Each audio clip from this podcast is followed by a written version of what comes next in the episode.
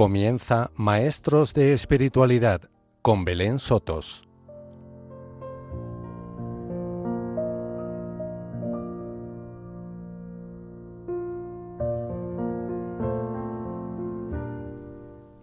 Queridos hermanos y amigos de Radio María, hoy continuamos con otro programa de Maestros de Espiritualidad.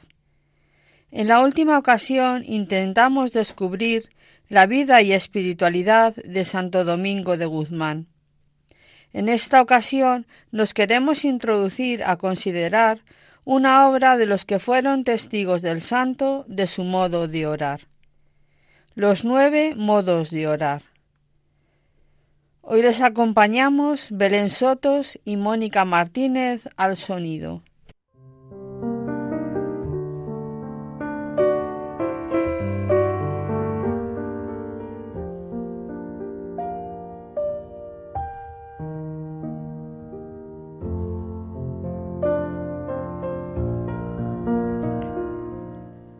Los nueve modos de orar es una obra anónima en la que se recogen los testimonios de los testigos que vieron orar a Santo Domingo.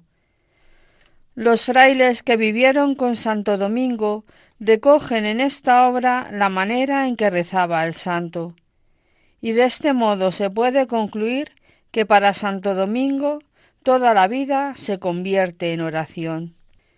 Tal forma de orar incita a la devoción del alma al cuerpo y del cuerpo al alma. En el caso de Santo Domingo lo llevaba a derramar vehementes lágrimas y encendía el fervor de su buena voluntad de tal modo que la mente no podía impedir que los miembros del cuerpo delatasen su devoción con señales exteriores. Y por la misma fuerza de la mente en la oración a veces prorrumpía en peticiones, súplicas y acciones de gracias. Dejando aparte sus formas muy devotas y habituales, mientras celebraba la misa y en la recitación de la salmodia, durante las horas canónicas en el coro o de viaje, donde con frecuencia se le veía arrebatado de repente sobre sí mismo hablando con Dios y con los ángeles, se puede desvelar los modos de orar a los que nos vamos a referir.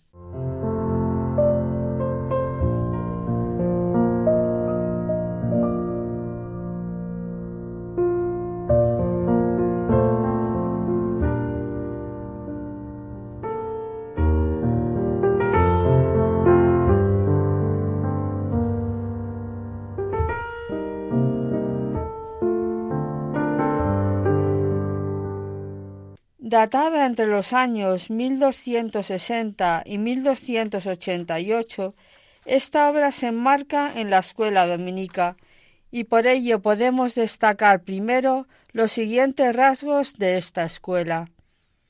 La escuela nace para la predicación y la salvación de las almas. El estudio aparece en la vida del dominico como ejercicio de espiritualidad, en una forma de vida mendicante. Los dominicos deben pedir limosna y reafirman en la vida de la comunidad la responsabilidad personal y la generosidad en sus vidas. Esta obra se trata de un opúsculo, un tratado breve sobre la oración, de tipo testimonial en la experiencia privada de la vida ordinaria. Es un texto que muestra cómo desde la mediación de la imagen se puede penetrar en la experiencia del hombre, del dominico, con Dios. El opúsculo muestra nueve modos de orar, los cuales no nos hablan de un proceso, sino que manifiestan una vida de oración.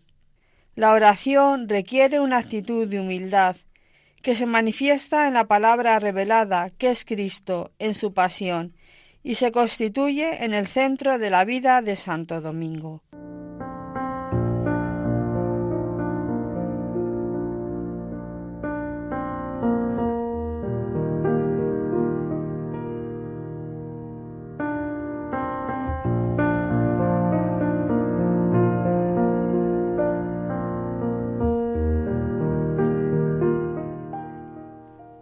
El tratado se divide en nueve modos de orar, tomados por Santo Domingo de Guzmán en su vida y que mostró a sus frailes, y que pueden ser interpretados del siguiente modo, aunque en el texto no aparezca señalado.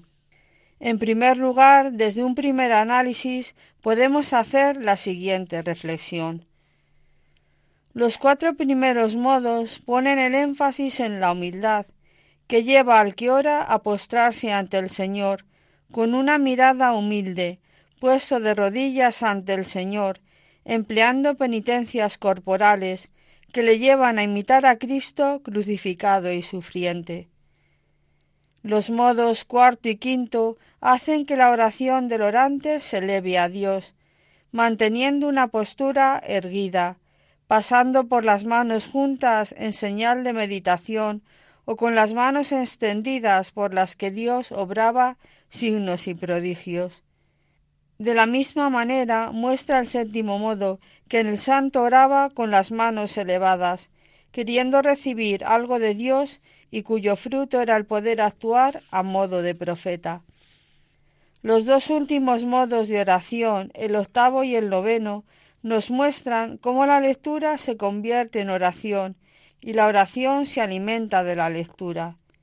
El noveno modo de oración nos indica cómo las obras en Dios son un camino de encuentro con Dios en la contemplación.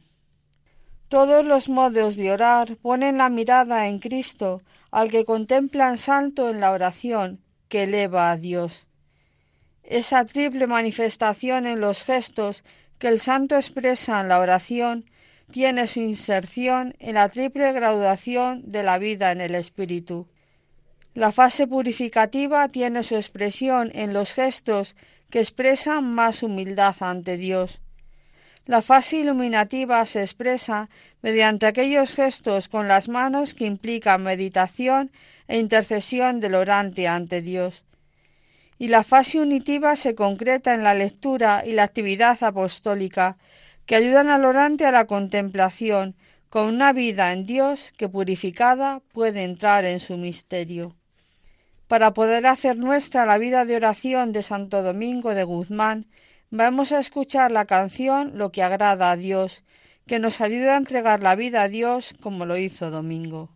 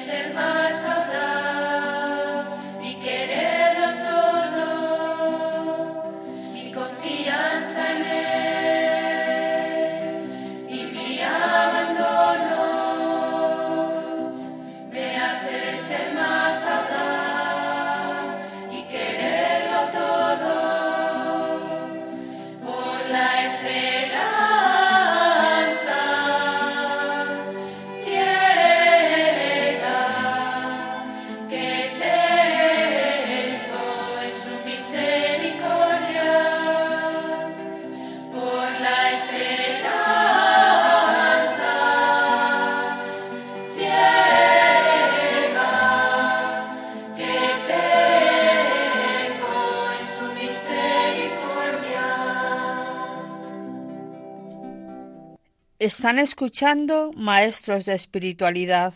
Estamos hablando de Santo Domingo de Guzmán, santo muy conocido del siglo XII, abriéndonos a su vida de oración.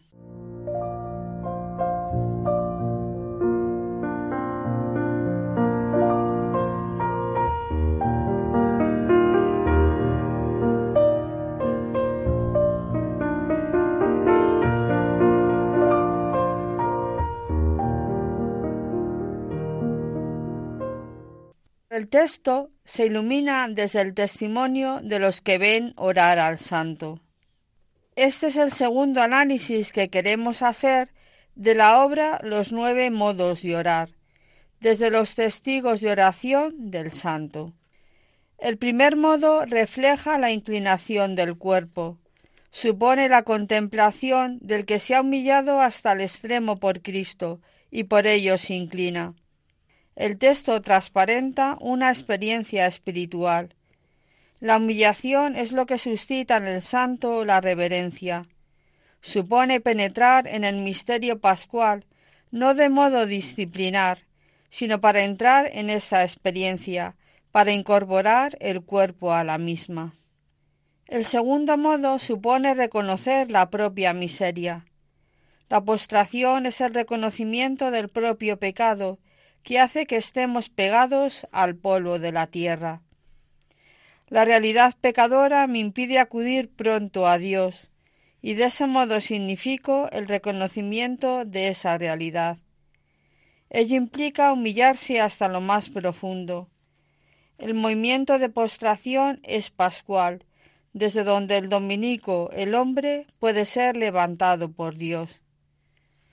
Este movimiento le lleva a reconocer la pasividad del hombre y la acción de Dios que lo levanta. Es el signo del Viernes Santo, es muerte y resurrección. La experiencia no es previa, sino que lo primero es reconocer mi pecado y lo expreso con mi humanidad y desde ahí grito. Y desde ahí suplico la gracia de Dios y desde ahí me postro.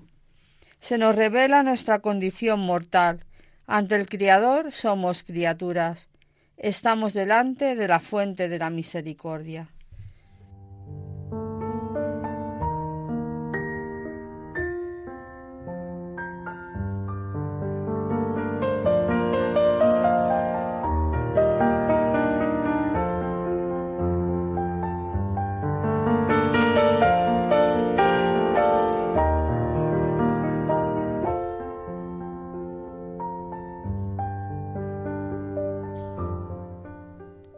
El tercer modo nos habla de la disciplina.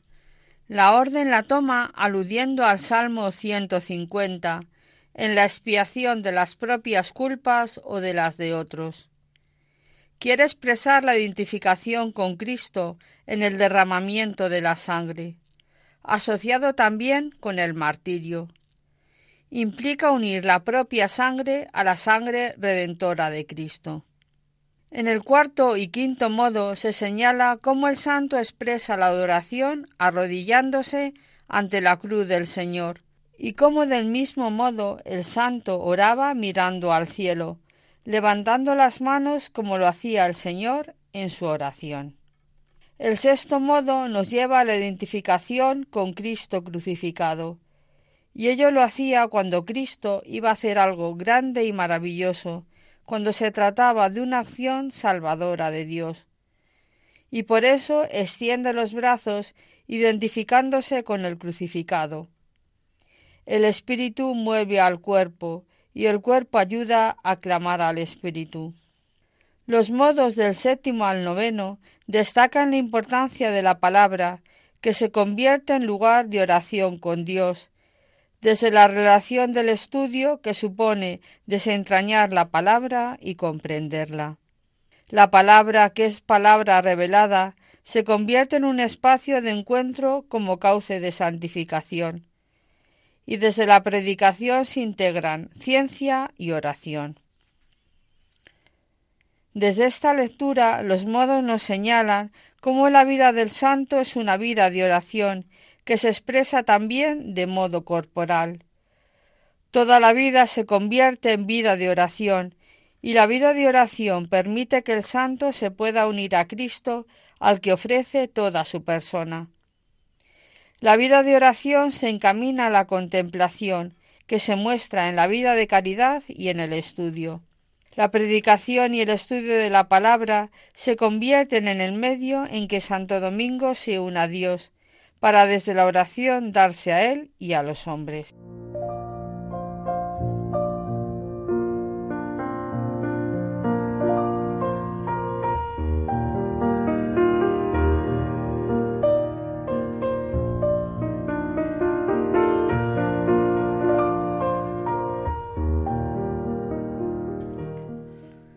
Las principales ideas del texto que estamos comentando se pueden englobar en los siguientes puntos.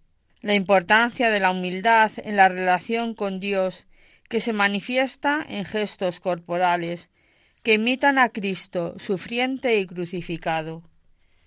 Los gestos corporales que acompañan son reflejo de la oración interior del hombre con Dios, la verdadera contemplación tiene lugar en la lectura que eleva el hombre a Dios, y la acción en la caridad tiene como fruto esta oración en la que el hombre contempla a Dios. La importancia del lenguaje corporal en la oración y en la liturgia. La verdadera relación entre el alma y el cuerpo. Uno mueve al otro.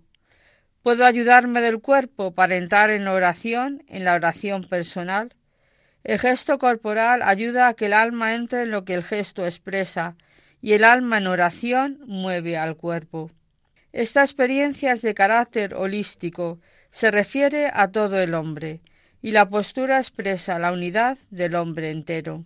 La oración llenaba toda su vida y todas sus actividades. Los textos aluden a los testigos que le ven rezar y lo transmiten. Nos señalan formas de oración en que la persona se ve cogida por entero y lo expresa con gestos. La persona responde a una presencia. Implica la conciencia de la presencia de quien está junto a Cristo. Y todo eso es oración. Nos señala la presencia de un Dios ante quien vive y se consume.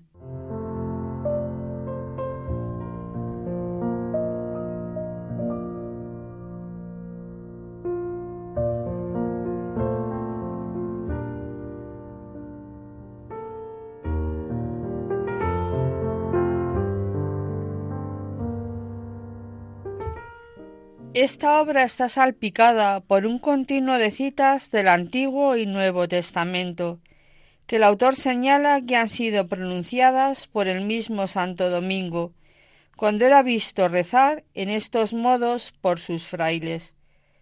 Su oración era bíblica porque vivía de la palabra. Él buscaba la experiencia en la palabra, especialmente en los salmos. Cuando el santo acompaña la oración con el gesto, la vocalización y la palabra, es entonces cuando se le oye y reside la autenticidad. Hace de ese gesto su oración, hace uso de las palabras tomándolas como suyas. Se trata de un pequeño tratado de oración que mediante imágenes corporales describe la relación del orante con Dios.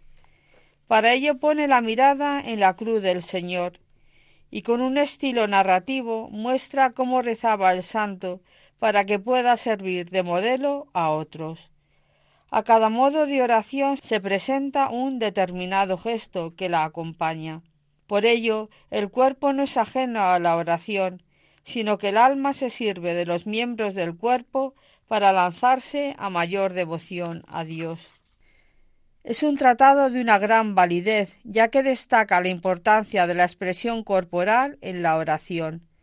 La alabanza del corazón y de la boca, que es necesaria en la oración, viene acompañada por unos gestos que se levantan para rendir gloria a Dios. La Eucaristía así vivida se convierte en una auténtica celebración festiva, en la que con el cuerpo se expresa la alegría de lo que se celebra. Es una fiesta porque el Señor se hace presente en el altar y en la asamblea que da gracias y bendice su nombre, para proclamar también con el gesto corporal que Dios es el centro de la vida del hombre.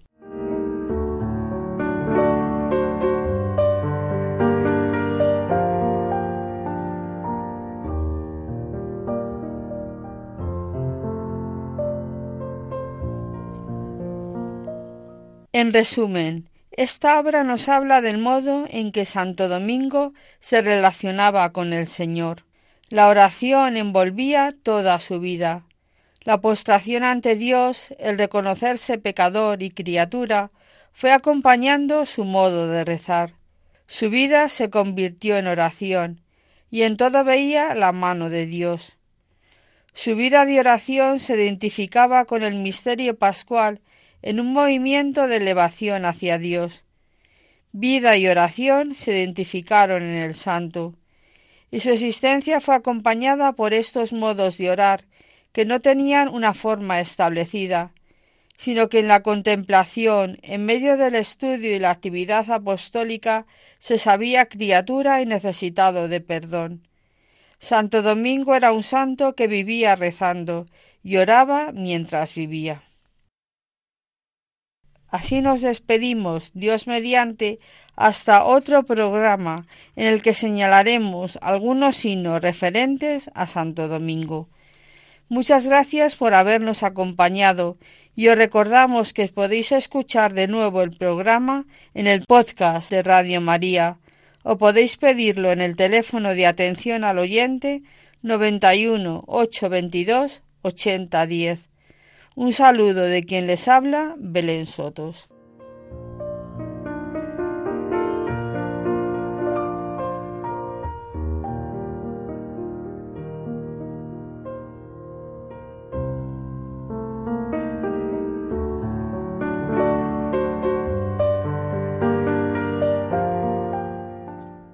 Así termina Maestros de Espiritualidad con Belén Sotos.